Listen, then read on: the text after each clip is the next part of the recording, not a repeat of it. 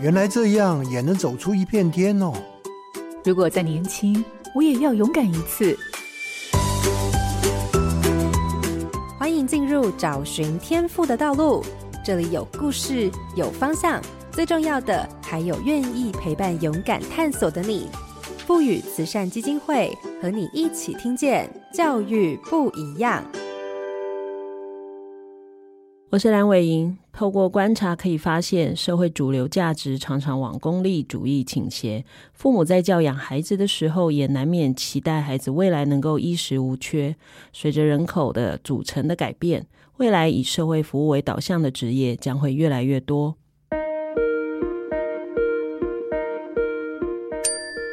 荧光焦点：社工学系的关怀实践。社会工作学系不只是以关怀他人为导向的领域，在这当中还有一个核心价值是促进社会的正义与公平，并且透过改善社会系统达到社会改革，推动人与人之间的平等。这些都是联合国永续发展项目 SDGs 中强调的理念。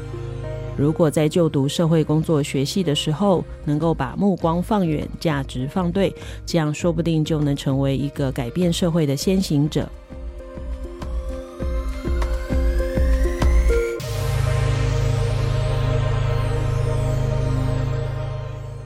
各位好，家庭联播网的听众朋友，大家好，欢迎收听《教育不一样》节目，我是蓝伟莹。今天要进行的主题是科系不一样，邀请到的是东吴大学社会工作学系的张雄胜教授。教授早安，各位听众朋友，大家好。社会工作是一门助人的专业工作，强调社会正义的落实以及弱势者的权益的维护。透过问题的剖析、政策的制定、立法与倡议、弱势的关怀跟保护的行动、社会营造或社会住宅或社会照顾等种种的内容的学习，帮助我们的社会达到所谓的公平正义。相信我们今天可以从教授的分享里头，对于社会工作学习有更多的认识。好，那我想第一个我很想问教授的问题就是，我自己念大学的时候啊，因为修体育课，然后好像是跟社会系还有社工系一起修，所以我一直很好奇这两个系的差异在哪里。好，呃，其实应该是说，我觉得如果一般读社工系的同学，我想有些搞不好也会有这样子的想法，因为他们虽然大一会修了社会学，但是其实只有三学分的课，谈一些社会生活、社会结构、社会理论的介绍。那刚好我大学是读社会学的，所以我大概可以比较完整的说一下社会学，它谈的比较从从社会生活层面去谈社会背后的结构，那人民的生活制度，比如说货币、法律制度、家庭制度，那会有很多的理论的介绍，比如说古典社会学理论，像韦伯、马克思、涂尔干这些，他们如何从自己的学派跟观点去理解这个社会，解释社会。那更积极的层面，当然是我们在谈的社会行动、社会运动，这是我们比较常接触到一些社会系的机会，或常常会听到一些社会运动或社会倡导的部分。社工系比较强调社会行动也好，或是社会计划也好，那它比较透过直接服务的方式，或是说，哎，看到一些社会问题，比如说老人问题、儿童问题、妇女问题，那它比较会针对这些问题做一些有系统性的解决，或是说，哎。如果是当事人对于一些福利资源不够清楚、不够了解，他可能会经由社工员的协助，来让他可以充分的使用，或是了解社会资讯，甚至回过头来，如果更积极的，我们也会有一些呃协助组织做社会倡导的社会服务，比如说像现代妇女基金会他们从事的妇女倡议。或者说南洋姐妹会，他们也会有一些透过团体活动的部分来协助新住民社会处境的一些改善，这些都是除了比较我们说比较消极面的解决社会问题之外，那社会工作里面也有一些社会行动。那两者对我来讲，就是社会学跟社会工作两门学说其实是相辅相成。嗯，社会工作执行的过程当中会触碰到一些社会议题。也需要一些社会议题、社会结构的那个敏感度。那社会学在谈社会行动的过程当中，也不会只有一直上街头，他们还是会接触到一些弱势族群。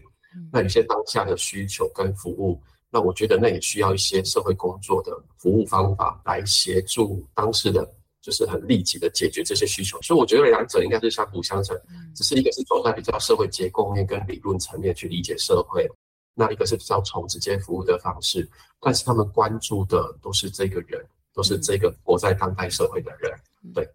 所以换句话说啊，即便你念社工系，你还是要有一点社会学的基础，是因为不然你就在处理症状，因为你并不知道这个结构是如何发生，你会发现你累得要命，最后没有碰到真的点。是，是，对，所以不管如何，你还是要知道，因为所有的人或者是你关怀的某些群体，他总是在社会结构之中，你要知道跟他联动的是什么。好，所以这样大家就知道，社会工作系绝对不是只是教孩子冲出去一直做事，其实他必须是要有计划跟规划的去处理事情。好，是。那在这样的情况下，那社会工作学系它的课程会有哪些部分呢？呃，刚刚我们说了，像社会学其实也是社会工作要学习的一部分。那当然，它会比较排在大一的基础课程，就有点像是国英数。当然，如果同学在上了社会学之后，对于社会结构、对社会议题有兴趣的，那他可以在社工系的学程里面去往，比如说社会运动与倡导这个部分去去学习。那比较多的课程，其实我们就要比较谈直接服务的部分，比如说个案工作、团体工作、社区工作、社工的三大工作方法。那还包括像方案设计、评估、方案如何的规划、设计、执行跟成效评估，这是我们在进入机构里面常常会运用的一些技术跟方法。大概我们在学校开的课程会是这一些。那类别的部分就相当多了，包括说我刚刚就稍微提到，像妇女服务、身障者服务、儿童服务、老人服务。那每一个对象下面都可以细分很多，比如说老人可能有机构安置，可能有居家服务，那有些福利服务的申请。妇女的部分也一样，会有一些，比如说受暴妇女呃服务呃陪同征询，或是后续的家庭厨艺服务，那甚至一些福利的咨询，甚至有一些单亲妈妈或是所谓的未婚妈妈，她需要一些咨询服务。那孩子的部分也有一些儿童的部分，我们在谈。托育也好，或是儿童福利服务也好，甚至所谓的弱势，或我们现在在谈的脆弱家庭，就是单亲或是经济弱势的家庭儿童的一些经济协助，这些可能都是在课程里面比较针对特定对象去做教导跟学习的。那如果在类别的部分，大概也可以分三个区间，我习惯用这样的分类来让大家了解社会工作，就是我们会有一个部分是属于个人发展，像发展心理学、人类行为、社会环境这些课程。那一个部分，我刚提到说，哎，我们进入到社会里面，所以必须要对当代的社会政策、社会福利有一些基础跟认识。所以我们会有一些社会福利的课程、社会政策的课程。那还有一个部分是，呃，我们刚提到那个就是社会学、社会行动的部分、社会革命的部分，在那个部分可能就会有比较多的理论的介绍。啊，不只是社工理论，那也有一些社会理论，或是我们的社会理论或社会工作理论，嗯、那个部分都是让我们同学从唯识面到政策面到比较大的社会的结构面去做一个比较完整的训练跟学习。嗯，所以听起来啊，如果就我这个外行人来听，呵 呵一个呃，如果以前面那一段谈，比较像是还是要有一些理论基础，就是您讲社会学或一些基本理论的了解，再来就是从事社会工作需要的相关能力。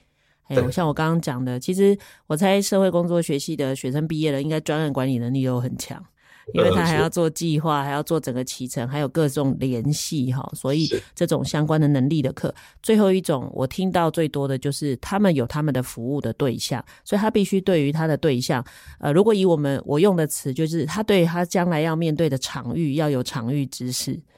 是、嗯，对，不然他其实你完全都不理解你要服务的对象的时候，其实你会用你的逻辑去想象他，光你还没搞懂他，他大概会被你气死了。所以强调人在情境中，所以不只是看到人，嗯、也要看到人的生活环境。嗯对，那所以包括我刚刚说的社会制度，或是说福利政策，嗯、这些可能都是在课堂上面会教给学生的。是，所以这个课这样听起来是很立体的，因为一个是整个大社会背后的本质或结构，再来其实就是做这份工作的，你怎么用你的这个社会工作去跟你关心的场域做互动。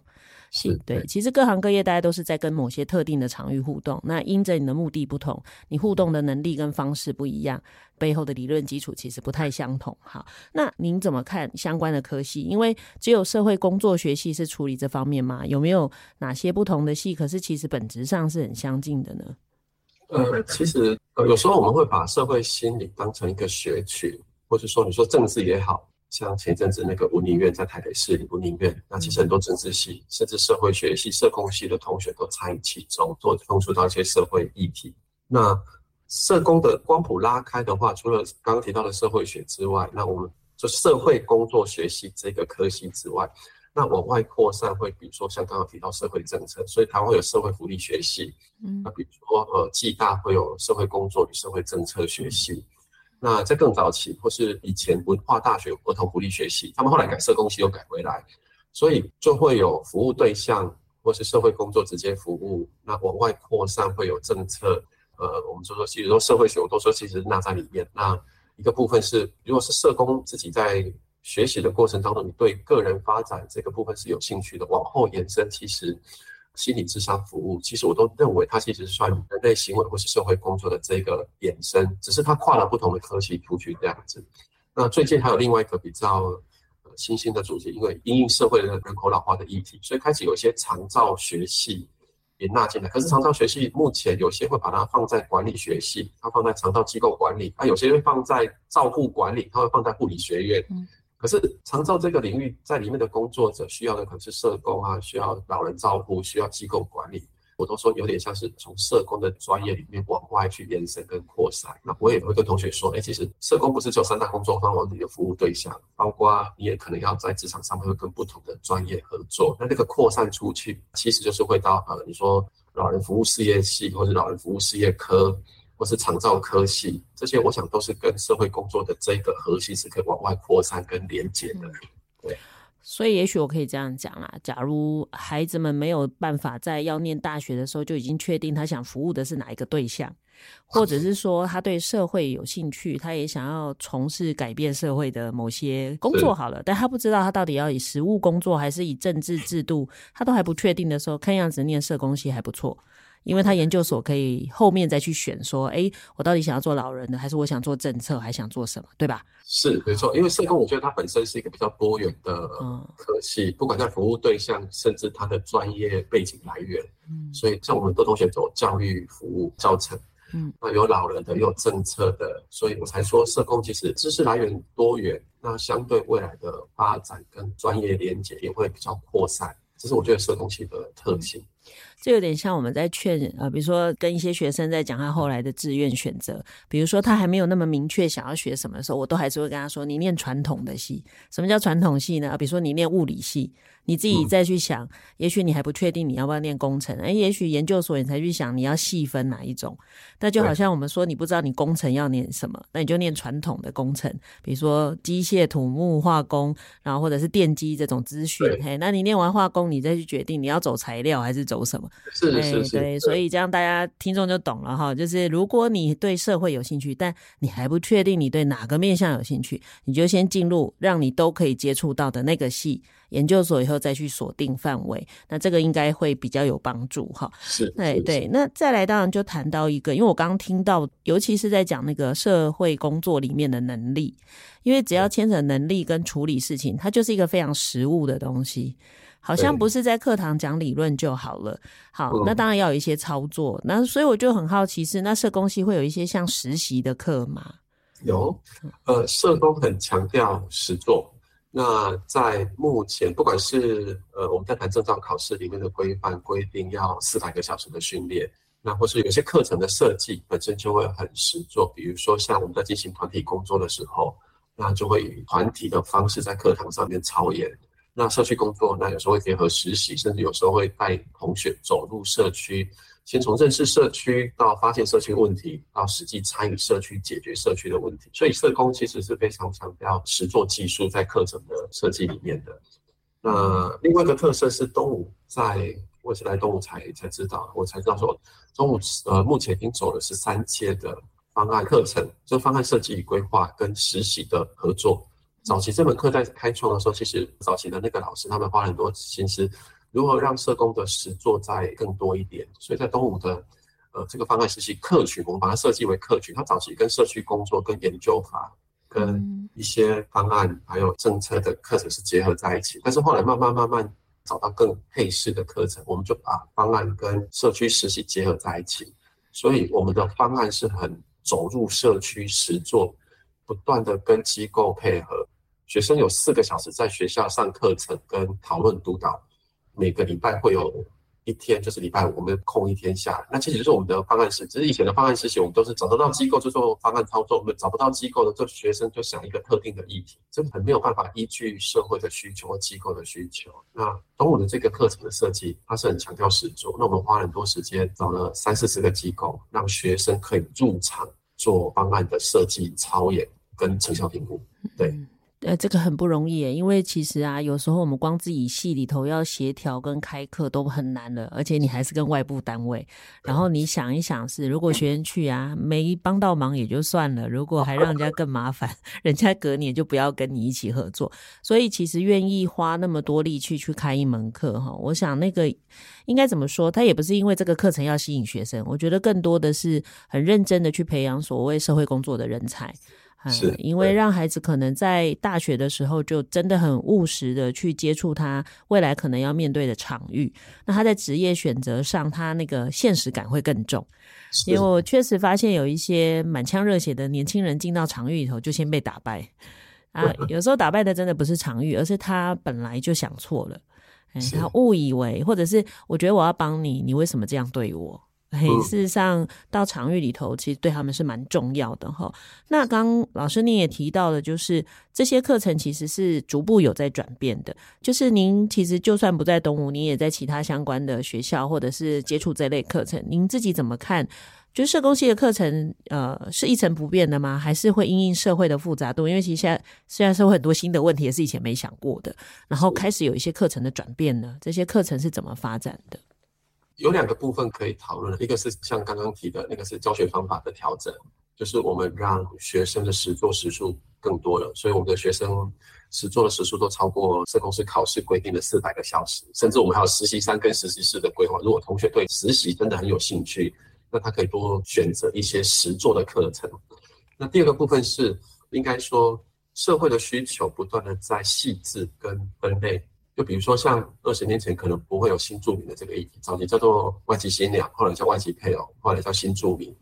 那我们对这样的议题，甚至到后面的我们谈的新二代，这些可能都是接下来因为新的服务对象的产生而必须要去做进一步的了解，所以会有口译，会有相关的一些多元文化的议题就延伸进来了。那第二个部分是服务的细致化或深化，就比如说早期我们就只有受暴儿童，后来开始会出现目睹儿少。就是，哎，这些目睹儿少在经历过家暴的这个事件之后，有学习模仿，那透过早期介入、早期治疗和早期服务的方式，让这个孩子可以有一些调整，让他不至于落入暴力循环的境界。所以这些其实都是对了因应社会变迁也好，或是说我们在谈专业服务的细致化，所以开始会慢慢，就是我们在课程里面就会导入，甚至会开一些新的课程。这是我们自己在我我自己在教学上面。呃，看见的状况。那第二个部分是开始会有一些跨专业的学习跟模仿，或者比如说像我最近我自己最近也看见了，呃，应该是说自媒体的时代的兴起。那我们也觉得说，呃，你在现场的服务，就是我们说因为疫情，所以我们视讯都开始变得很常态化。那也因为自媒体的兴起，我们也看见服务成效的形成，开始会有用影像的方式呈现出来。所以这个是我最近也办了一个影像工作坊、剪辑工作坊，希望教同学做影像剪辑或编辑，让同学在未来出社会，当机构要求你要做影片剪辑介绍机构的时候，你有具备这样的能力。所以这个都是为了因应时代的需求，那我们希望可以提供给学生的一些自备技能，让他出社会。在面对这个社会变迁的时候，可以多一点装备。嗯，说真的，从事社会相关工作的人啊，说故事的能力真的要很强。也有时候真的是希望社会大众，因为其实常常需要我们帮忙的人，都是那些相对不被注意的人。那那些去帮助他们的人，如果不把他们的遭遇跟他们的需求说出来，说真的，大部分人的生活中根本就不会想到，其实也许有人跟我们过的是完全不一样的日子。所以我就很认同刚刚教授讲的，我们的孩子除了服务别人以外，怎么让更多人知道，其实这个社会有这样的需要，或甚至。包含其实有时候有些学校的老师都很难想象为什么他们的孩子家庭是这样，或父母会这样对待孩子，对，所以其实真的在不同的场域里啊，我们怎么让整个社会能够更理解社会的需求哈？这个自己对自己的场域说故事是很重要的哈。那当然，因为这个说故事的能力，尤其刚刚讲到影音，我就想到的就是跨领域。好，现在看起来是教授自己先跨，而不是孩子跨，因为这个时代又很强调，尤其是教育部其实这么多年都在推跨领域。好，那跨领域的这一个部分，我们通常会鼓励我们社工系的孩子再去修其他课嘛，因为看起来已经够忙了哈，因为看起来系上课有有有够多的哈。那会不会再鼓励孩子做这样的事情呢？其实我我自己带了，我接了导生，今年是第三年了。我自己的班级，我都会跟学生讲，或者我在课堂上，我有跟学生讲，就是单项技能在当代社会，其实要让你做一辈子，已经不太可能了。所以回过头来，即使你拥有一个社工的证书，甚至你未来可以走非常明确的考公职啊，或者说走走社工领域相关，但是你不知道什么时候你会遇到不同的服务类别的转换，甚至很跨领域。就比如说，哎，突然觉得你对社工没有兴趣了，那你有没有做好装备跟准备？你想要转进教育也好，政治也好，都 OK。那你有没有做好准备？我都鼓励同学，就是修双主修或修修辅系，这是我自己在课堂上都鼓励同学去做的。那其实还连线到另外一个部分，就是刚刚提到，呃，我们都说，哎，其实如果同学在社工系里面，他对比如说个人服务有兴趣的。甚至他在选课的过程中，他可以去选，比如说在我们学校，他就可以去选心理智商相关的课程。那未来在申请辅系双主修，对他而言是一个帮助。嗯，那第二个部分是我们在课程上设计，本来就会有一些，除了刚刚我提到那个，我们办一个有点像第二个专场的培训、记忆的培训的那个部分，我们有一些会有像现在学校都开始推跨领域课程的协作，比如说我跟社会系的老师一起合开走入社区的课程。也利用这样的课程，让社工系跟社会系的学生透过课程设计互相了解，到底社会学在想什么，社工系在想什么。我未来也有，也许有机会，当我对社会议题、社会结构有兴趣的时候，我可以往社会学这个方面去走。而社会学的同学发现说，哎，我我对于服务人的工作想要做个人服务，或是做介入服务的，那也可以透过课程。双方去互相认识，我觉得让同学跟同学之间去交流，比我们在课堂上在那边说，哎，你要去呃选什么？我觉得那个搞不好更有临场感。所以这是我们自己目前在课程设计上面会做的跨领域的课程设计跟安排。嗯，对。还蛮特别的安排，其实这也跟我在有些技高看到的有点像，他们会让不同群科的孩子一起做专案，然后各用各的专长去看同一个问题。这个其实某个程度上也是提早在训练他们，你将来进到场域里就是要跟不同专业的人合作。哎，那也从这里发现，原来别人看见了什么看不见的事情。好，所以这是很特别的事情。好，那我想我们第一段的节目对于社会工作系的内容有比较多的了解，包含他的课程，还有他的转变，还有他的实务工作有了一些认识以后，那我想这一段我一开始当然就先问一个我每一个科系的教授我都会问的问题。哈，那就是一零八课纲已经两届上大学了，那目前大一跟大二的孩子都是，那您怎么看呢？就是这些孩子。孩子跟以前孩子有什么不同的差异，还是其实也差不多的？因为我现在教的课程主要是大三嘛，嗯，坦白讲就是也还没有完全还没有接触到，嗯，没有完全在接触到大一、大二的学生。那但是在西务会议的时候，我们通常会讨论说学生的特性。那其实或是说一零八课纲之前，其实教育已经有点稍微在变动、在改革了。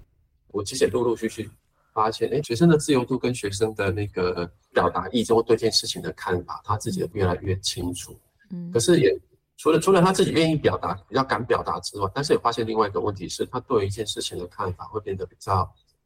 呃，我觉得在结构上面或是在谈论事情的完整度上面，可能还没有办法那么的全面，所以可能还是要透过课程的引导，让学生有更全面性的思考。嗯，但是愿意回应或是愿意发表意见这件事情是值得肯定跟鼓励的，这个特质是好的。对，对，我确实也听到别的学系哈的教授也提了一样的，就是说以前的孩子其实很怕犯错，或者在等答案，所以其实蛮容易教授一个问题下去以后都没人说话，只是只好自己一直说。但是新课刚上来的孩子会很愿意跟你聊，甚至跟你讨论。那也许就像我们讲，他有时候讲的太快，还没有想的那么深的时候，那内容就还不够完整。那这个就需要后面的专业开始慢慢的磨练。但愿意表达自己的想法这一件事，其实就是一个好事。哈，好，接下来我就要谈的就是刚刚一路听下来啊，听众朋友一定会觉得，天哪，社会工作系听起来满怀热血，可是反过来，如果是自己的孩子要念。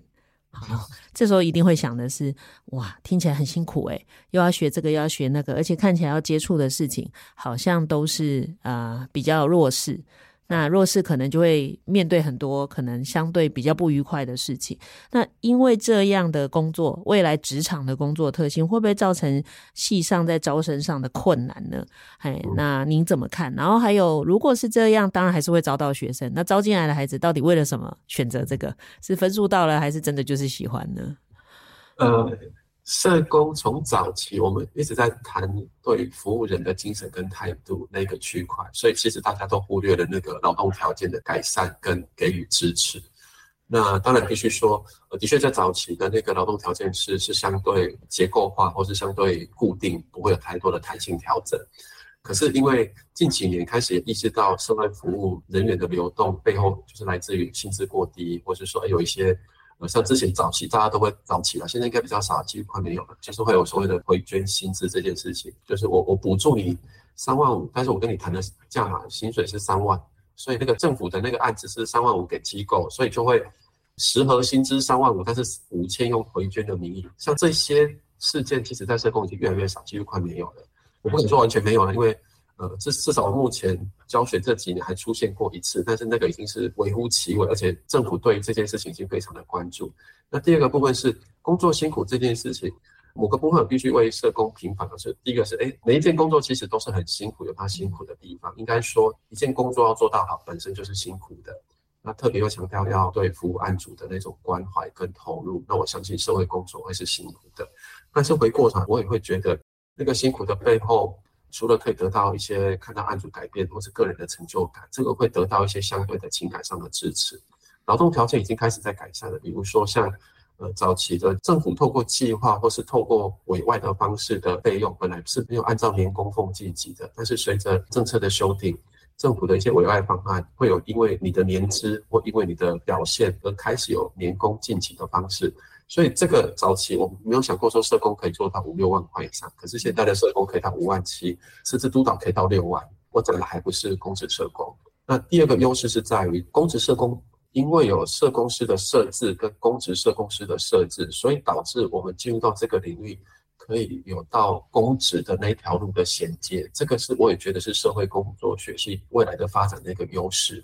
呃，特别是像刚刚主持人提到说，哎，其实社会对社会服务的需求的量越来越大的时候，其实，在政府部门就相对要编列一些公职人员或是公职社工师来服务社会弱势，或是提供政策规划。那这些都是社工的一个优势，所以我才说工作是辛苦的，但是它相对往后的发展也是明确的。所以我都说招生困难没有错，是因为早期我们对社工的那个工作辛苦会有一些印象。但是进来之后，社工它的发展，不管在民间社工，甚至衔接到公务体系，其实它路径也是清楚的。所以，如果愿意在这个领域耕耘，呃，我不敢说大富大贵，可以年收入什么几百万，不敢这么说。但是，对维持一个家庭的基本开销或是生活，就是在社工不至于让你觉得是很贫乏或匮乏的这个状态。对，所以，念这个系的学生，照你的观察。就是满腔热血来的，也不敢说满腔。其实我我我我，你看我大一接导生的时候，就有家长问，那我的孩子毕业后工作未来怎么样？其实可以听出家长对于孩子未来的就业发展其实是关心的。所以这个应该这样讲好了，就是说我刚刚说，其实就社会工作的领域，未来要找工作其实是不用担心的。嗯那劳动条件其实近几年也相对改善。那家长对于孩子未来的发展，所以我刚刚提到说找工作不用太担心，因为民间单位其实就很蓬勃发展了。那第二个是公务体系，如果你在呃民间单位工作一段时间，为了想要考公职，也有这样的路径可以去啊。所以就是我后来给回应的那个家长，我也很明白的跟他说，你的孩子如果进到学系里面好好的学习，就业的部分其实是不用太担心的。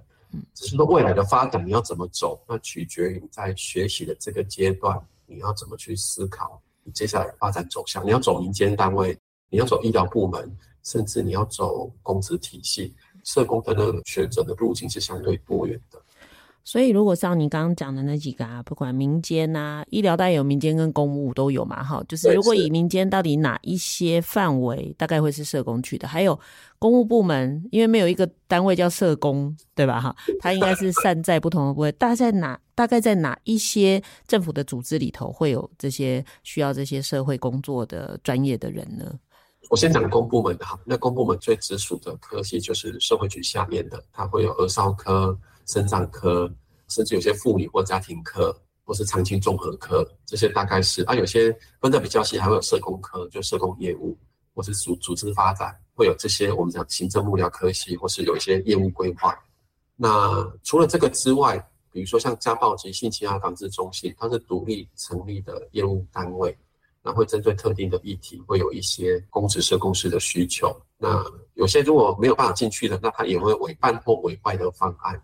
那它会有民间的所谓的约聘雇社工，那在民间单位可能就有像家福基金会的所谓的儿童跟家庭福利服务的单位，那或是说，比如说像慈济有下面有一些社工人员，医疗体系里面会有一些社工人员或是社工师，因为它是牵涉到评鉴，所以它要求一定是社工师，或是比如说教育体制里面会有所谓的学校社工师，那还有我们在谈司法矫正体系里面。比如说，像前一阵子因为因应少年事件处理法的那个修法，对十二岁以下的儿童会以辅导先行的概念，所以在各地的少辅会开始会聘用大量的社工师。那这些其实都是我在谈的，比如说警政、司法体系、教育、社政，甚至有些劳政都会聘用社工师。所以，其实社工的发展，不管在公部门或是在民间单位，甚至跨服务类别，其实是还蛮多元的。好，所以选择是很多样的，对吧？好，OK。那能不能举一个例子啊？比如说以公部门或民间单位都可以。如果他真的成为那个角色，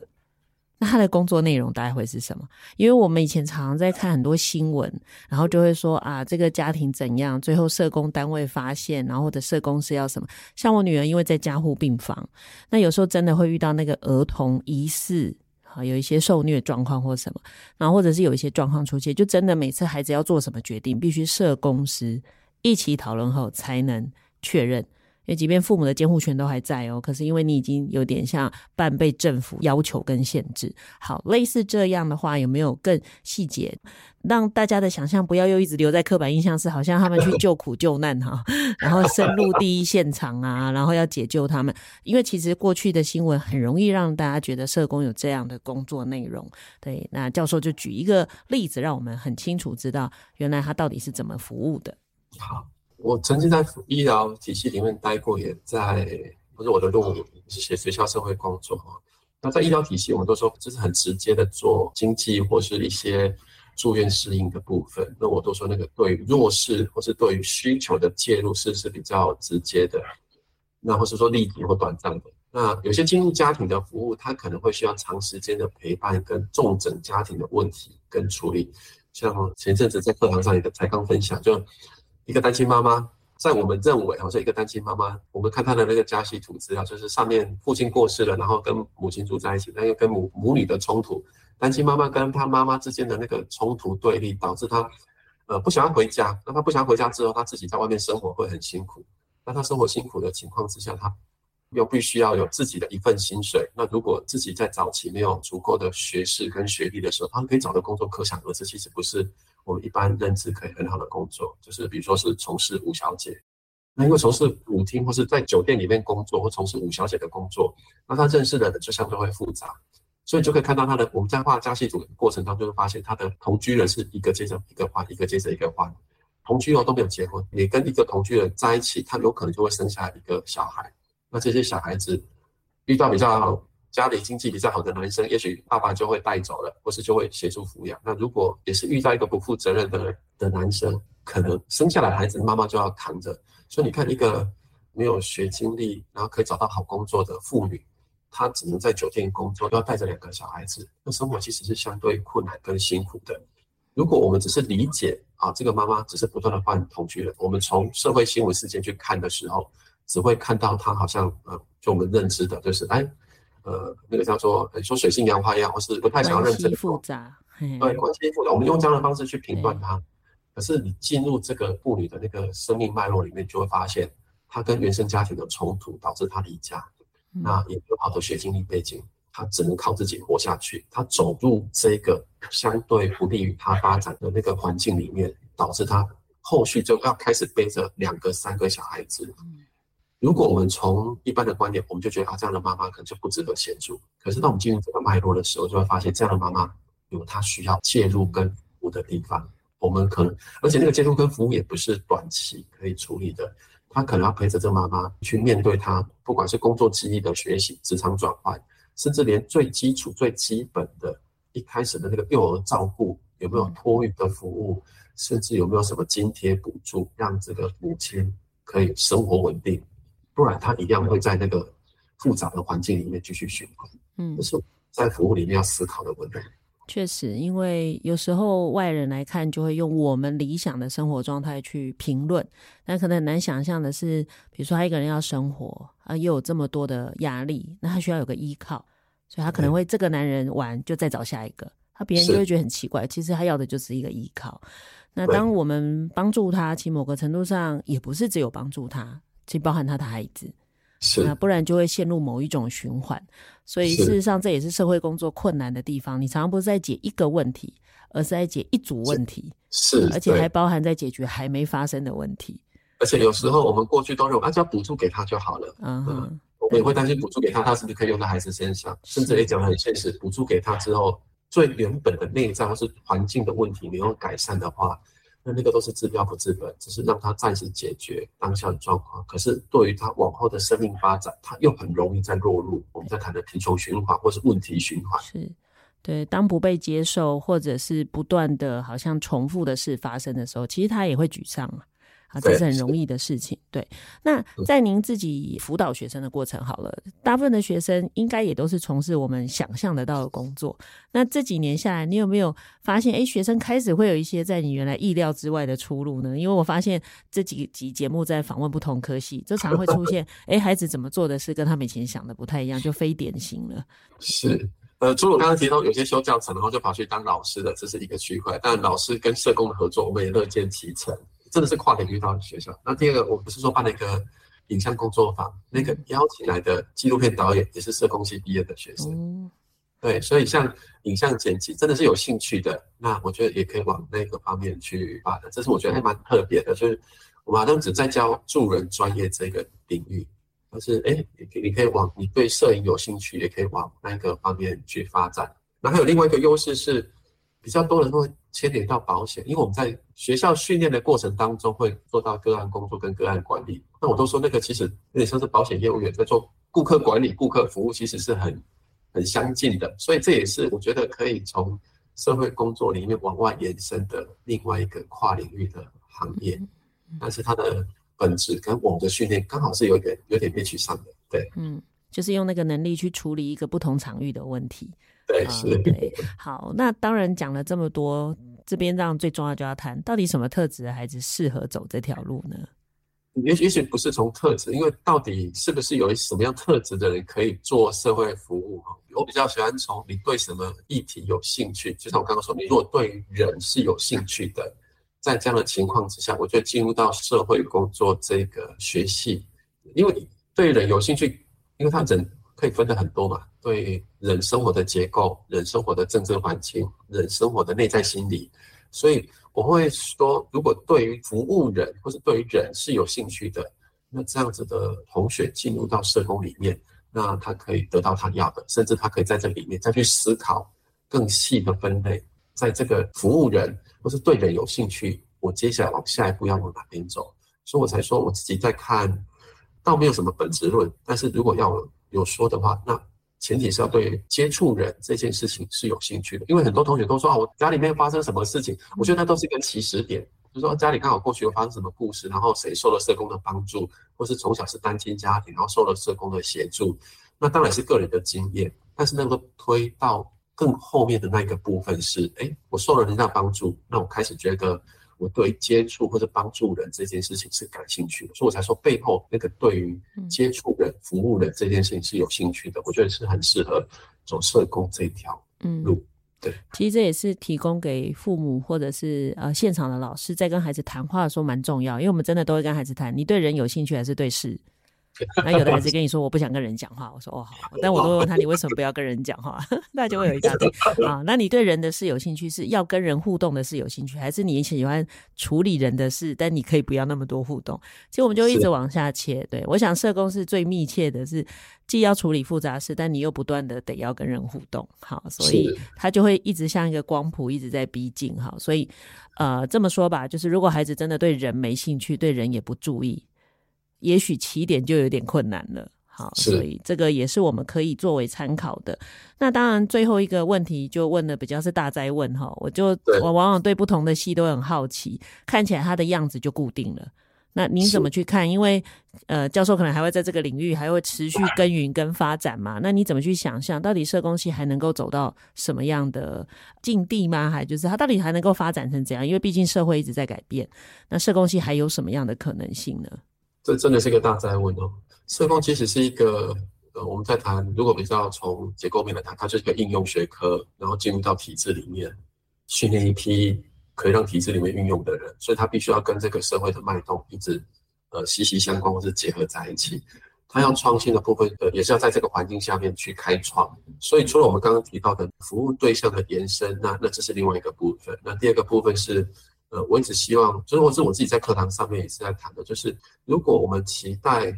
我们的，就是我们在谈人是具有发展性的，那我们也期待我们的学生是具有发展性的。那在社工的教育的这个区块，除了我们自己做的基础的训练之外，那对于连接到社会的那个发展性，我们可不可以给他一些新的尝试或可能？比如说像刚刚提到那个影像剪辑的那个部分，也许是对未来的环境变迁的需求。那或是说，呃，我们意识到接下来可能会有所谓新的特性或服务对象的议题的延伸，那也可能我们在大学的阶段要要要有一些介入跟协助，就比如说像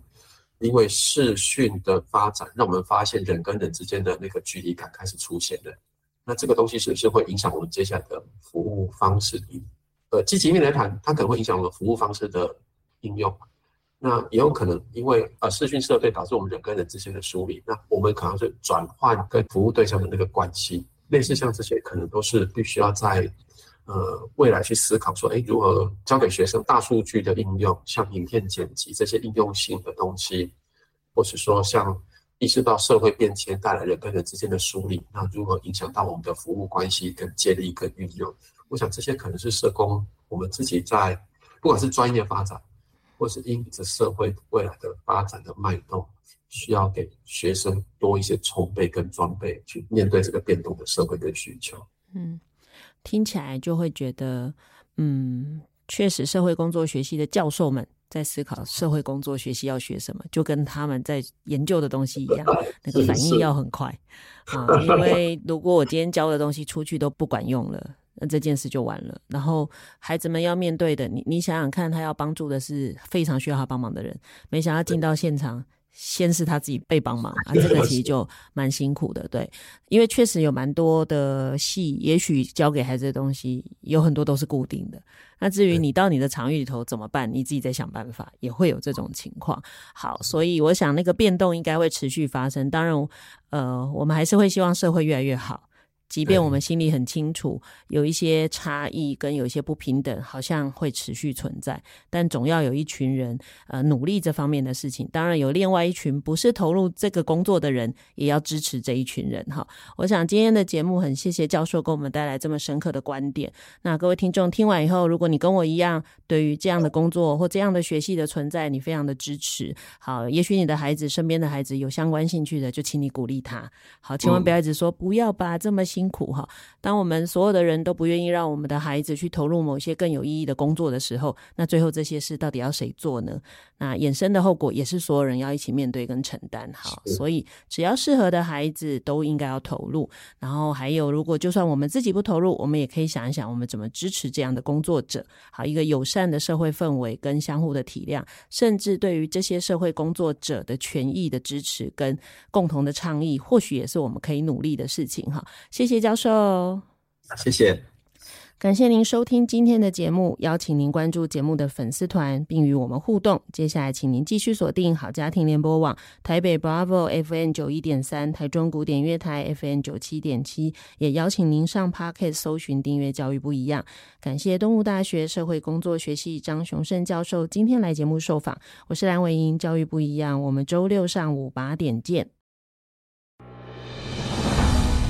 以微笑点亮教学现场。赋予慈善基金会